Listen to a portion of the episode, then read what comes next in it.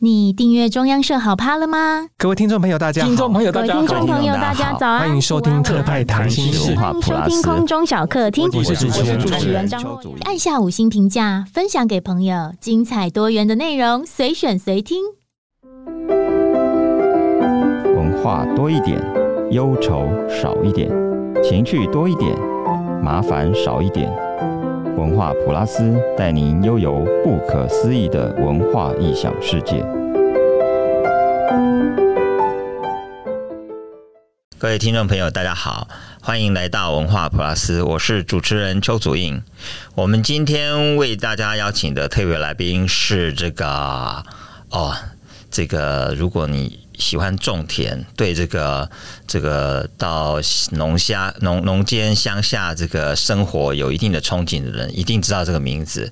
他是一位啊、呃这个实际在农田里操作耕作种稻米的一个实践家。我们欢迎赖青松老师，老师你好。哎，主音好，各位听众朋友，大家好。呃，我刚刚跟这个金松老师聊很多哦，就是我们小时候可能都有这个，呃、我们这一辈啦哈，击败扣零某一点哈，嗯是就是讲咱哎去读册啊，是安怎哈啊，厝里边啊都是。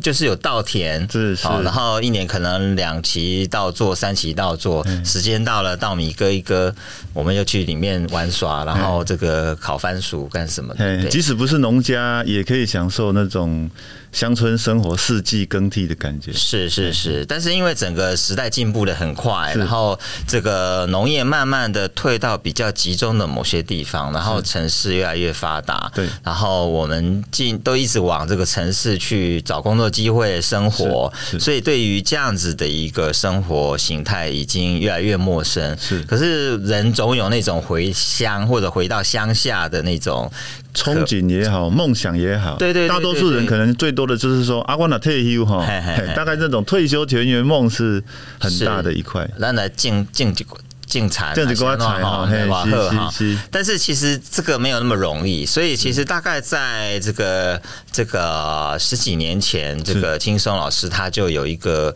这个股东俱乐部的一个这个构想，就是你可能不一定来这里种田，但是你可能加入这个股东俱乐部，你你像投资股票一样，可是你可能定期你可以知道我的田是长什么样子，成为农场的主人啊了，是是嘿是股东，然后就有特定的田间管理员是会为各位股东照顾这块田地，是然后是等到收成之后，他也会收到这些田地嗯的收获。那在这个过程当中，插秧收割啦，或者是冬至搓汤圆啊，就好像嗯有一群因为共同耕作土地稻田的。这有点像是虚拟的亲戚吗？嗯如果以网络时代的话来 说，就是它它变成一个大家会回去说，哎、我这家我底下有几枯残，是，然后是有特定的人在帮我种田，然后是嗯时间是到了我可以回去玩，然后东西也会寄到我这边，嗯这有点像以前人跟老家的关系了。嗯嗯嗯，哎，高站嘛，写那样，所以其实大概这个应该是二零零二零零四年四年开始的，非常对的早，那今啊哇年差不刚好是满二十周年了，哇好久，我怎么感觉上还没有多久的事情？是时啊间很快、是是是是，等于是在网络兴起，如果我们刚开在始一九九九到二两千年初，是所以等于是网络开始没几年，是你的这个构想就开始了。它其实就也可以说是一个开心农场的网络版嘛。是是是，而且是实实际体有农场，对对实体虚拟实农境场的对对对对对对对，而且圆了很多人的这个这个田园梦哈是也好，对你你即使我我真的没有空，但我我想要有一个这样的梦想，是那我可能我就促入一股，是是对，是然后参与一下这个团体，是然后是东西也真的会来，是也真的有人在操作。是你如果想要去，也会有人帮你导览，让你是可以看。是对是，所以这样子的一个股东俱乐部的概念。到了这个十几年后，二十今年真的二十20年，年其实了已经从一点零版进阶到二点零版。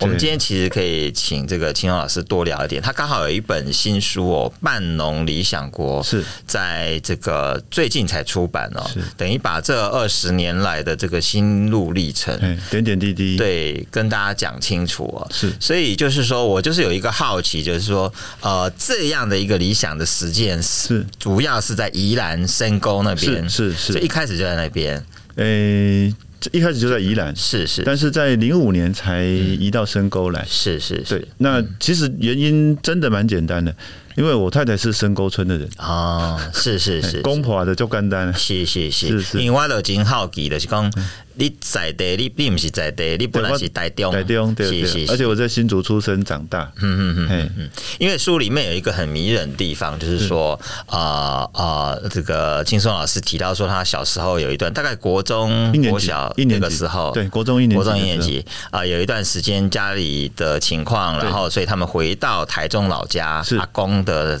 的这个田地乡下乡对下住了一年，对，就让你觉得好像有被接住，心灵也好，身体也好，是哎，有回到一个安全安息有的一地方，个归处。是当是当这个家里因为可能经济波动，是那不得不要寻找一个诶、退退守的基地的时候，是诶、哎那乡下这个老家，然后还有诶、阿公在耕作的田地，嗯其实，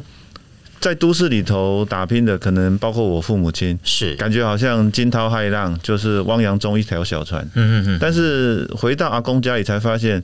诶、日出日落，是好像每天日日常生活依旧，嗯然后其实家里不不差多几双碗筷给人吃饭，诶，我觉得那种安心感是很难形容的。是是是对是，而且那个很很像公务员哈，时间到做什么，早上起来做什么，是什么时就候就做什么，就日差出日差落。跟公务员的差别就是差一个稳定的薪水啦，是嘿是是是，就而农且还要家看看天吃饭，饭，对对对，是对是，这个是辛苦，这个是有五雷进产，叫五这怎样？但是他的生活是非常规律的，是而且他是有四季的变化。是对，就是这当不好就往后当啦。嗯嗯啊，当年时间搞的是布田、挂地袜啊，的种菜头啊，做菜布，是它有一个很规律的节奏，每一年时间到了就该做什么。是是嘿是，所以因为秦松老师是啊日本冈山大学环境法硕士，哎、是这个跟你刚刚提到的这一段有没有关系？就是你去念这个，后来从事这样的一个事情，其呃，其有没有实，关联？嗯，它应该严格来说叫做间接的关联。嗯哼，就是因为我在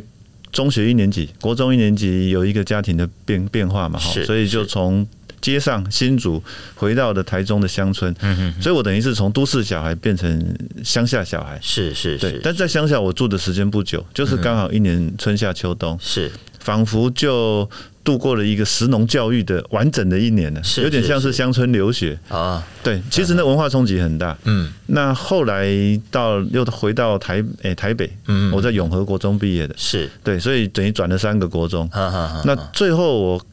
在大学的时候，我选的是成大的环境工程，是所以我就因为这样子城乡环境的转折，我就开始对环境产生好奇，是，而且我也在那一个台湾经济起飞的时代，嗯看见了。诶、台湾社会确实是用这一些嗯可以永续经营的环境，或者是说一级产业的这一些资源，是去是换成了诶、眼前即时的利益跟财富。是你可能很多污染呢、啊就开始产生是，有点是像是齐柏林导演的《看见台湾》的那个场景嘛。嗯哼，那我我是亲眼在那个年纪看见，嗯所以我后来开始关心环境。我我就开始思考，难道经济发展跟环境永续？当时没有环境永续，是嗯当时可能只有反公害运动，后来名字变成环境保护，是那开始有环境保育，是最后才开始出现环境永续。嗯那意思表示问题非常严重了，是已经到了可能无法继续的的状况。是是那后来我到日本去念环境法，其实某种程度也是延续这一个。对环境的议题的关注，是，那从工学院一直念到法学院嘛，哈、嗯哼最终我发现好像这些都不是正办，是大概一个是工业技术嘛，嗯哼哼一个是那个社会技术，是但是最终如果土地嗯没有得到好的照顾，然后等于是环境是没有当事人的。是虽然后来我去念的环境法，我知道有一种叫做自然诉讼哈，嗯环境诉讼就是可以把。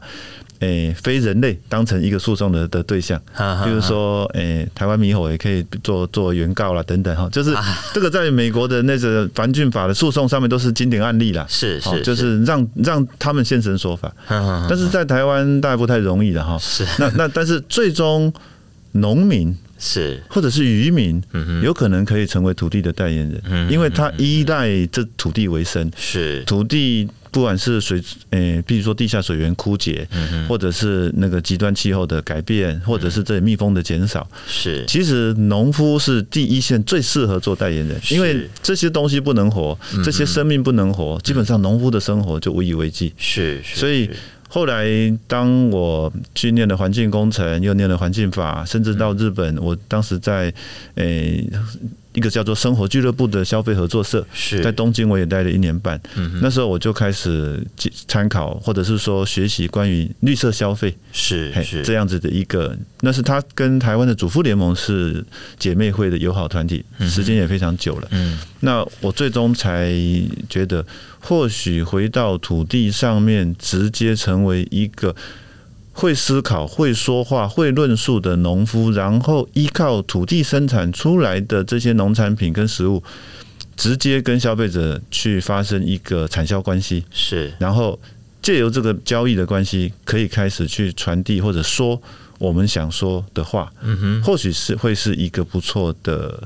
主意。是股东俱乐部的源头最初是这样开始的。是是是，呃，我们赖青松老师他是这个日本冈山大学环境法硕士哦，也是这个青松米股东俱乐部的发起人哦，是那是目前是这个曼岛生活公司的共同创办人，是跟碎碎念的共同创办人对哦，。炒餐厅那因为他从两千年开始就到这个宜兰展开这个半农半 X 的这个实验生活，就是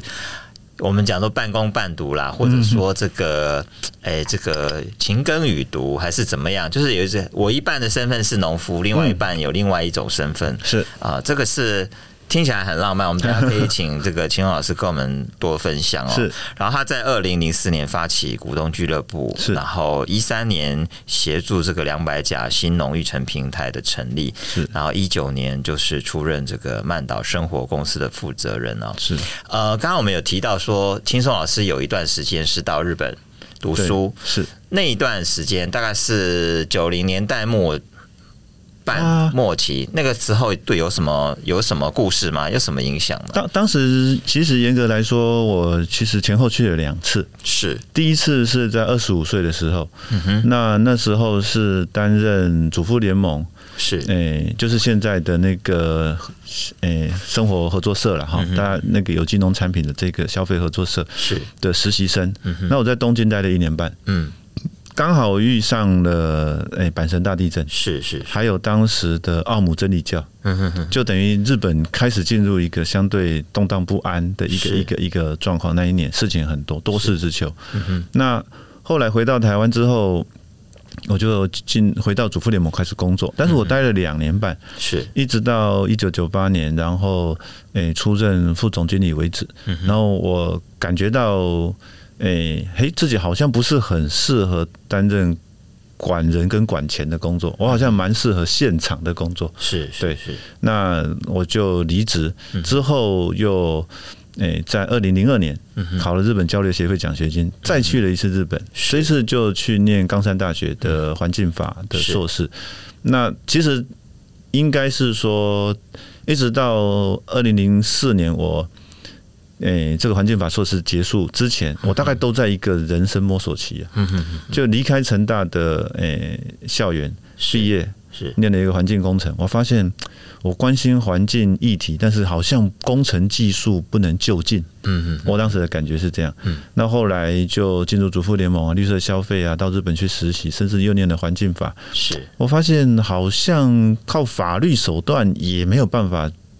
有效的去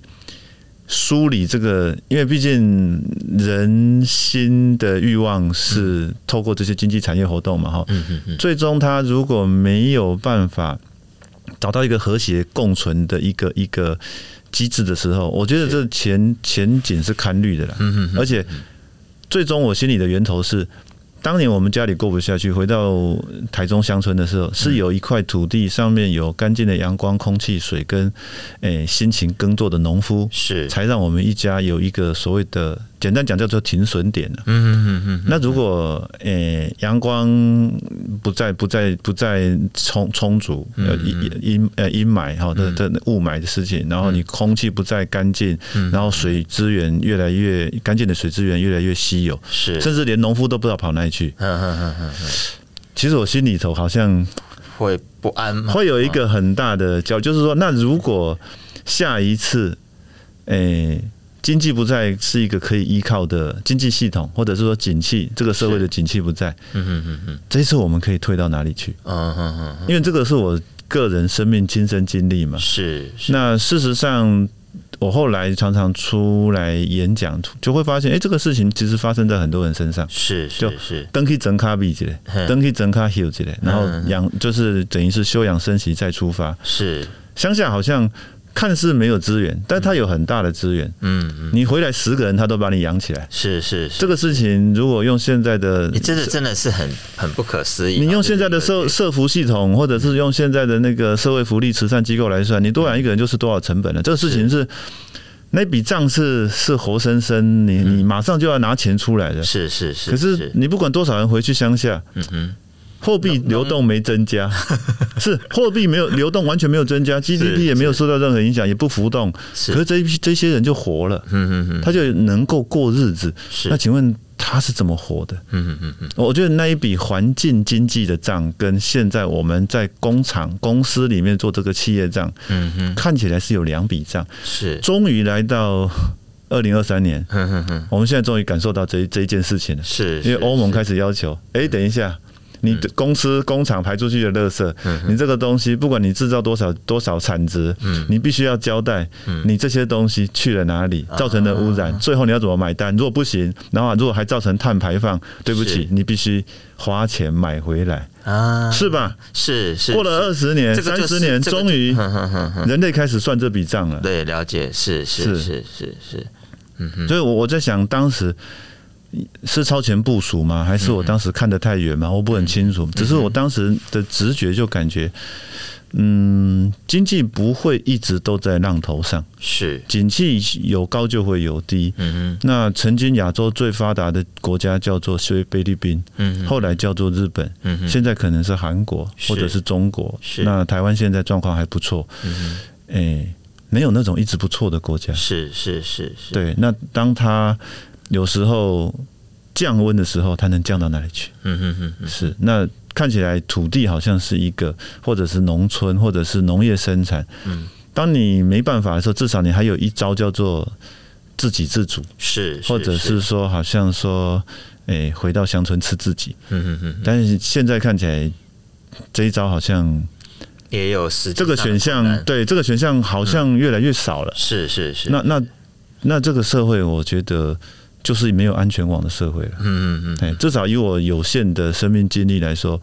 这样子的一种危机意识嗯始终是存在的。我我像我当时去日本念书的时候，我我也觉得很有趣啊。嗯嗯，大家如果常常去日本，就会发现，不管是在东京啊，在大阪啊，各大都市，嗯你会发现那种小吃店啊、是，面摊啊、拉面店，墙壁上都会有一个木牌写着哼哼，紧急灾害时，什么面类食品动员场所，啊或者是什么米食的什么，就是它会有一些这种东西告诉你说，我要是社会有事，国家有难，是，你这里所有库存要给我拿出来啊，啊啊啊啊啊，哦，是吧？是是，要救灾这个就是救难要用嘛要要先准备好，是他它们是很有那种危机意识，啊，那为什么危机是从哪里来呢？当然是关东大地震嘛。嗯哼哼哼哼，是啊，就是他曾经有这一些，或者是说，诶、当时的这些，诶、战争的时候，二战的时候，关诶、东京大空袭，就是他经历过这种诶历、史上的巨大变动，他嗯就养成了一个这样子的，那是大数据嘛，哈，那是嗯一个 DNA，就进入他的民族的社会的一环，就是一旦有事，嗯嗯我要从哪里去调度这些资源？是其实我们手上的货驾照也有啊，我们的每一台。只要你是开有有有有你是开货车的，上面一定有动员嘛，就是你这个事情有事，动员编你号的车是要动员的。是是是，那那如果说这个经济机器确实转动不如人意嗯哼，的时候，嗯诶、我们还能调度的资源是什么？是，其实我们身处这个台湾宝岛，诶、这这个从热带、亚热带到温带的一个环境，它其实本身就是很好的一个资源场域，是只是说它因为我们好像觉得它在商业竞争上面，嗯诶、无法获利或者无法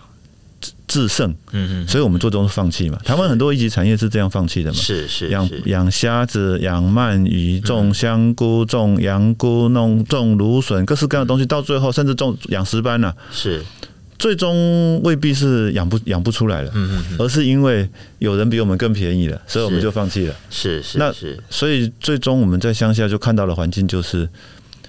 蚕的哼啊，嗯嗯嗯楚的康啊，嗯嗯，啊，人的盐啊，哈哈波浪他啊，公虾波浪泽波波浪街啊啊！但是最终它是不是一个能够住人的地方？答案不但是，嗯而且住起来可能还不错，是因为那个空气跟那个环境跟那一个身边的绿绿意盎然的那种生生机的环境，嗯其实你在台北，不管你有多少收入，基本上你都买不到。是是，这是很简单的现实嘛。那到底哪一个环节脱落了？嗯明明每一个人都说啊，我在都市那拼死拼活赚钱，最后就是要过一个田园生活。嗯那那些田园现在都没有人住了，你怎么不住？是是是是，是啊，嗯嗯嗯，所以我的直觉感觉就是一个是系统大概哪里出了错，嗯，还有另外一个事情是，好啊，就是我们最终真的很认真存到的那一笔我们觉得可以的退休金，嗯，你回去的时候那个田园还在吗？嗯嗯嗯嗯嗯，是，是已对。经没有一个地方可能已经以把我荒废们了接，住或者是是已经盖成房子了，或者是灌溉沟渠也早已破诶残破不堪，或者水源也干了，应该没有人再用了嘛。嗯嗯所以这个事情，我我觉得是我自己个人的生命历程所看到的一些，等于是归纳的一个结论。那我觉得，那如果我最终可能真的退休之后，还不是还是要来当个农夫，嗯那我有没有可能现在就去过我想过的生活嗯，？是哎是是，如果有机会的话，所以你那得是超前退休，其实你可以这样说啊，因为我确实三十岁就去拿起锄头，三十四岁那一年是就在股东俱乐部的这样一个制度的支持下，就变成了一个代理农夫嘛。是田间管理员，是是你得想多亏呢。啊不是我我我刚刚我我当然这不这个不是负面的，这我是觉得是呃真的是呃，因为你刚刚我们讲说种田回乡种田、嗯说的容易，好，我们现在接下来就要请教这个秦松老师，嗯，你真的在那个三十四岁三十岁出头是这个这个毅然退休回乡耕田，但这个是你说太太的故乡是的宜兰是的宜兰是哈，是然后你开始这个卷起袖子下田工作，是是好是我我们都先不管那个后面感觉上比较现代化的，比较那种甚至有点网络化的那个操作，是呃，是是呼朋引伴，让很多人是投入理想。说到底，最后是你是在那个种田耕作的人，是那个是时候你最大碰到的困难是什么？其实呃我也没有像主印刚才说的喜欢亏了哈，我我是 A 型的，我蛮保守 的，而而且而且我的等于是三十岁之前的生命是有有波折的嘛，是哦是嗯最起码我国中念的比人多嘛，哦，那我又从乡下搬到都市嘛，那可是我已经形成那样子一个世界观嘛，是，因为我觉得好像金钱不是太可靠，嗯哼哼，诶、乡下有个阿公或者是有一个老家可能比较可靠，是是，然后虽然说你事事必须亲亲力亲为，嗯你不下去帮忙，你要吃饭就得帮忙，但最起码我不用担心晚上没饭吃、没地方睡觉。是，哎，就有一个地方是因为你是谁，Who are you，嗯哼哼，他就能够接接受你，是而不是而不是你如果在都市里头很简单，How much，How 嗯哼哼， much 就决定你今天睡哪里了，是是是或者是你退休要住哪里。是是，他问的不是问你是谁，因为你是谁不重要啊，你有多少比较重要。嗯嗯嗯嗯，那那他很显然是两个不同逻辑的世界嘛。是对，那那我在这个过程当中，我在其实我在两千年的时候就已经算是离开台嗯北，那时候我已经结束主妇联盟的工作，我在做日文翻译。是，那第一次觉得说，哎、那这样如果可以的话，我是不是可以直接现在就去过我想过的生活？嗯哼，应该就是我退休元年了哈。是，那时候我我运气还不错，是因为我做日文翻译，嗯哼，我那时候已经待过日本，有一些基本的日语言能力，是，然后有网络我可以接单。嗯哼，我是在台北做了欸可两是你很早用网络接，就是我我在台北做了两两年的翻译工作之后，发现，哎、我为什我明明可以，我的工作就都在家里啦，是啊，那我也做的都是这些翻译社啊、出版社的工作，嗯然后我好像不用住台北啊，我就突然、突然发现我好好像不用住台北，是而且我小孩子慢慢长大，我觉得。在台北养小孩好累，哼，嗯你哼，整天要带他出去，他的精力好像永远发泄不完。是，那我要不干脆，我就想起我小时候那个童年嘛。哎，对，嗯那我是不是干脆让他就到乡下去？说不定我停车费还可以少缴一点，交通违规罚单可以少一点，然后我陪小孩的对时间可以多一点，然后我赚的还是一样这些钱。是是嘿是，，那我为什么不去这种地方过日子？嗯哼哼，我大概有点起心动念是这样。啊，最终我发现宜兰有一个华德福体制外的学校，是，诶、那又可以试试看，让孩子去接触这种我觉得相对比较理想的教育。嗯是，就种种的因素交杂之下，嗯我哼，大概两千年就到了宜兰去。是大，概住了两年吧。那两年我写了两本书啊，嗯哼嘿嗯哼，第一本是诶、走过阪神大地震，是，就把我当时在日本。经历的那个地震那个资嗯讯，因为后来台湾又发生921九二一版那个是的那个大地震嘛哈，是是是，那两次地震我都擦身而过，嗯嘿，第一次差十天，嗯哼，第二次差两天，是嘿是，，我我有感觉你，是刚好都不在我我都现两场我都刚好之后过两天前经过那里，啊， 哈哈是，是我我就感觉有一点说，哎、我是不是有点责任做一点什 么？哈嘿因为就跟这个阪神那个我可现以在理解，九二一那次是我你本来要去哪里？南投不还是嗯是没有我去了，我大学同学结婚，啊哈，在九月十九号，是是然后我还去了水里蛇窑，啊，出来四十八小时他就倒了。啊，对，我就天哪，就感觉我是不是要做一点什么？了解，呃而且我有看到，诶、那个阪神大地震之后，整个日本社会对他的反思，是，然后文化界不断的出写真集的出那个救灾救援检讨报告等等，甚至市民的那种书写疗愈运动啊。嗯那我有感觉到台湾社会在这方面显然有很大的落差。嗯哼，那我想，那那那就即使是我个人也能做一点什么，是，因为是我已经看到先先前案例了嘛。嗯嗯嗯。那一次我也是用群众募资的方式，等于在台湾还没有哇，网哦你络。走的这么，真的是是走的很前不面过当时我的群众募资都是募我认识的人了、啊，亲戚朋友，但是我就发现，如果你有一个足够动人的目标，是，然后你是清楚的论述，嗯嗯嗯，其实你就能拿到钱的。是是是，因为这个事情，人家觉得这个事情值得做，嗯嗯嗯，那你就能够得到力量。台湾社会是能够让支持梦想家的社会，我觉得嗯如果从这个角度来说，其实台湾某种程度是是有新创创新的土壤。是是嗯哎，是，那那那我至少我个人就这么实实验了嘛。嗯嗯嗯那所以我在两千年的时候就搬到宜兰去，然后是过了两年，那两年真的是半农半 X，嗯因为我一边做日文翻译嘛，后来我发现，哎、我不能整天打电脑，好累哦，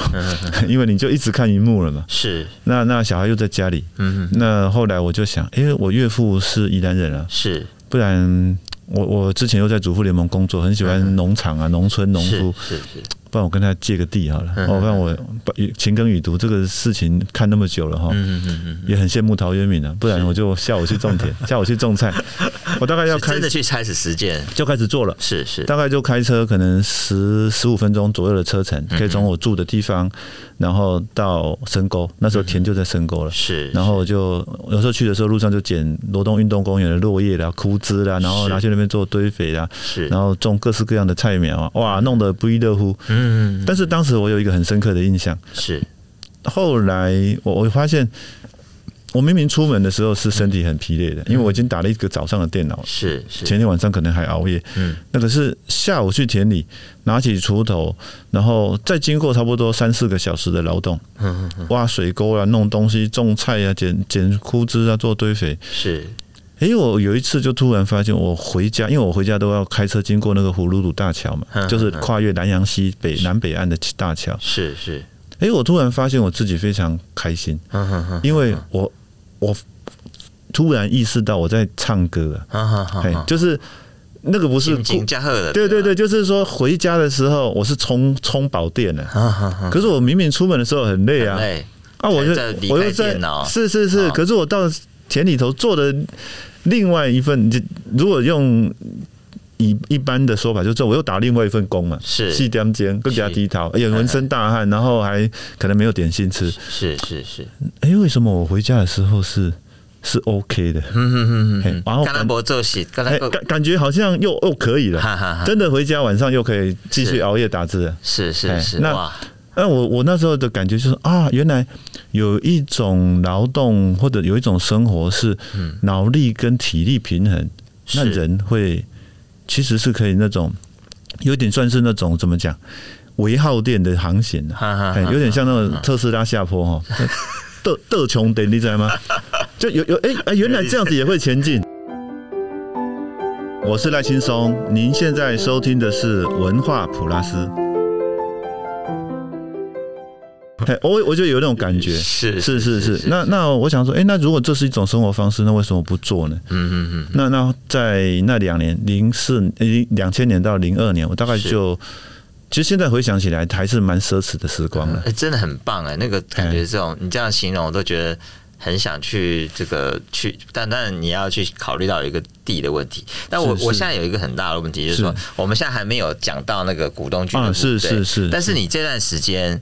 那时候你种什么，还有你每年有多少的收成？啊比如说，因为我们刚刚有，其实可能现在人没有办法想象，因为我们比较习惯说啊，打呃打工工作领薪水，是是呃，可是农业就是有一个问，因为我们可能碰到好收成，有时候是就有呃可能收，入，对，可能是不好的收成，或者说没可有能收就就就亏钱了、是因为是你是肥料跟地租都没有拿回来嘛。是，所以你对第一年呃有没有一个数字你算过收成了什么，或者呃不要我们不要用钱算，比如说有多少的稻谷啊，还是说多少含秸还是其什么？其实当时我应该是只有中了。诶、半农半 X 的那个生活时代哈，还在做日文翻译的时候，嗯嗯前股东俱乐部时代，是我大概只种了一次的水稻跟一次的蔬菜，我就去是日本念书了。那那一年的蔬蔬诶、水稻，我收成到一千多台斤吧，地不大，大概就一分听起地。来很多哎、哎、其实真的多到你可以从吃。我们这样讲好了，你可以吃你们家如果四口是是可以是吃多久啊，其实那那个可能十户人来吃都没问题的。啊？吃一整年，对啊对好对几对，因年为因为现在一一户人家，我我猜大概四口之家哈，平均用掉用掉的那个稻米嗯是米量大概不到一百公斤了。是是嗯因为现在平均只剩下三十几公斤了，我记得，嘿，平均平均的消耗量。是那所以我种那些一千多台斤，大概六百公斤、六七百公斤，嗯，其实蛮蛮够了啦我。觉得听起来很很很有是成就感。当时很那很有成就感，啊可是你当你发现你既送不出去也销不出去的时候，你就非常大 的挫折感。所以这就是后面的问题，对，后面的故事就产生 了。那蔬菜版的很单纯，因为蔬菜，诶、通常种不出那么大的量，而且它嗯是分批采收。但是当时我每天回家的时候，就会采一些当天收成的东西，可能是小黄瓜啦，可能是高丽菜，可嗯能是玉米笋啦，然后这些是，那拿回家那时候女儿还很小嘛，她会从。家里就冲出来，哇，很开心，有点像那个龙猫电影里面那个、啊。那个小妹妹，对对对，就会问阿嬷说今天有什么东西这样 哦我女儿当时的那种，那时候我觉这得很棒，对我觉得好像蛮有成就感的。这很棒对对，她就会问说你今天有什么东哎、西你这有你这样讲，我觉得你很有点像那个草那个草壁先生， 啊？我来那是个来告。呜。呜呜呜，连我住的房子都有人说很像曹丕的家 叫龙猫， 是哦是你得是去是还原那个那个宫崎骏底下的那样一个田园生可活可能我也有受到影响，不一定啊。是就是说，哎、也也也有人好像可以这样过日子。嗯嗯是，那但是最终我意识到一件事情，嗯就是说，但是这日子毕竟是靠我在网络上做日文翻译来的收入支持的啊。是是不管是稻米也好，当时的蔬菜也好，其实我都没有办法从上面获利的，是哎，嗯是因为稻米大概有一半是送出去的，啊哈最后送不出去那一半是我靠当时在主妇联盟工作的时候朋友是的帮助才卖给了朋友的朋友，是是但是也是那一次实验性的销售，我还做了很很认真，请朋友车的棉布袋，嗯还去刻了那种那种写的书法，然后弄了是版画，然后用那个明什么新明孔版画的方式，然后用糙米刷成。哎那、嗯橘色，然后白米刷成绿色，然后青松米的袋子印的很大，这样是就有点像嫁女儿、欸。嗯哦，那第一次，我觉得说不定也可以出一个 slogan 呢、每一个啊人一辈子都该为自己种一次稻米。是是，那那一是次真你，的那欸一次你就会感觉说啊，原来吃到自己种的稻米的感觉嗯哼，是这种感觉，有一种是感觉叫做吃到自己种的稻米的感啊觉。哈哈哈哈，那我后来发现，股东时代陆陆续续进来的朋友，你都会发现，第一次收成那种感动，嗯哼，诶、这叫做有一种感动是第一次收成的感动。是对是，然后你会觉得哦，原来你完全没有靠兼由货币的介入，你可以活着，然后活着的感觉是这样。嗯哼哼哼哼，这种假嘎叽，你知道吗？是是，这个叫是假嘎假叽咖是喱，真正是假咖喱，人家是假高低啊嘿嘿，哎呀、那那当时，但是我最终也有感觉，那可是这个生活虽然非常美好，我才三十岁，嗯哼，然后我过这种日子，然后女儿现在是很小，没问题，未来呢？是啊，那放眼未来的时候，我就觉得啊，这种美好太奢侈，也太虚幻了。嗯哼哼哼哼，那我可以继续吗？嗯哼哼哼，我是抱着这个疑问，又去了日本念了那两年的法学硕士，是，最终我才发现，其实我是没有看到可行的路了，就是嗯说不知道到底怎么样去做。可是我已经品尝过那种半农半 X 生活的美好，是，就不能回头了。嗯哼就感觉那我如果可以，我是不是试试看？试试看总可以吧？嗯哼哼，哎呀，那后来试出来的就是股东俱乐部的田间管理员，就是那我领是薪水当农夫，啊，然后先把这些预约订购的稻米的这些股东找齐，等于说先先把还没有种出来的稻米卖出去，是是，然后我夏天耕作，老老实实，然后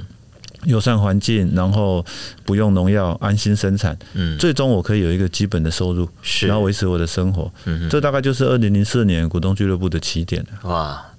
呃，我印象很清楚，因为那时候我刚好在时报呃服饰会当编辑，然后轻松的专栏在服饰会每个礼拜都有一次。那虽然不是我邀稿，但因为我们要出、要经手，就每天看着你这个礼拜发生了什么事情，又想到什么事情。是是我印是象是中就是说，你刚刚提到那个在种田的，好，因为你不是专业的，你不对，是素人素哎人，完全是素人啊。，比到隔壁的迄落阿伯来跟 你讲啊，这样那袂使哦，对对对对那边对特别老吼，嘿哦我觉得很妙，那个听起来，我觉得那个感觉非常的亲切。那个有一点像田间 Pockets 的，哦，我觉得那个时候看这个读这个轻松，哇，已经十几年前呢。是啊是啊那读轻松的文章就可以感受到说他在田里工作，就呃一样是在城里生活的小孩，可他有一天想通了，觉得应该要这个到田里去嗯过这个生活是是是，但是呢，慢慢也会碰到一些问题。是就比如说你刚刚讲，我也许。呃，这这修行后的时是阵，咱作者当然哦，作者，但你在被别对，就是有一个对产销产销的的问题，产是销是个大问题。是是，所以其实不只是轻松，其实这几年越有越因呃，有可能是因为轻松带起的这样的一个概念，这样的一个风潮，慢慢有许多人，年轻人也好，中年人也好，也慢慢去田里找一片是地，回到农。村了，对，各地台湾各地有各种小农，是但是呃，因为我本身工作的关系，我去采访，发现是他们也都是碰到产销的问题。是的，是的，对，所是以他的，们各自就要再去做一些通路包装是或者是各种活动。是那这个东西等于轻松走得很前面，是因为他很早身体力行就已经碰到这些问题，是所以我们。今天这本书其实哦不止哦，这样是二十年来，呃，已经历经了，你也看历经了很多不，也看到各种的问题。是是现在因为网络时代的来了，所以是你又有一些其他的想法。是是呃，我们来谈谈，就是说，大家如果有兴趣，对于轻松这样的一个这个革命这样的一个历程，是呃，请大家去支持这本书《半农理想国》。是那在节目，我们今天就是觉得有点聊得不够尽兴哦。是，那可不可以请轻松最后跟我们谈一下？你后来你最后有一个这个慢活的这样的一个构啊想，，曼岛生活嘛，是哈是是，慢岛其实生活后来是因为从二零零四年股东俱乐部开始之后，就有很多诶、都市的消费者，是嗯然后就参与订购稻稻米，然后慢慢的就来到田间帮忙是插秧啦、啊帮忙收割，是甚至陆陆续续就开始有人说：“诶，我小孩也长大啦，然嗯后我觉得我年纪也差不多，然后我可以离开都市生活，我是不是也有可能加入这个行列？”是那我们就在深沟村的附近开始试出我们可以租到的田地，甚至帮嗯忙找房子。是，那这样子的人不止来自于台湾各地，甚至来自于国内外，嗯开始有日本人来，有美国人来，有新加坡人来，然后来就是他们，而且从他们的脸上看看得出来，这些人不仅是农村的素人，他们根本就不是水稻文明文化圈的人，是，可是他也能够在台湾宜兰的土地上，好像找到。他可能找到一夜的安眠，然后找到身心安顿，然后找到你可以看他从脸上的笑容看得出来，他是真的喜欢这种生活方式。是，那人越来越多之后，我们有没有可能在这里形成一个新的生活社群？嗯哼，然后能够种的稻米有办法卖得出去，然后甚至产生一些加工品，甚至彼此支持互互相的生活。是我帮你带小孩，你教我英文，我甚至可以帮你田间操嗯作，然后你帮我打工，然后帮我设计商品，甚至最终，嗯，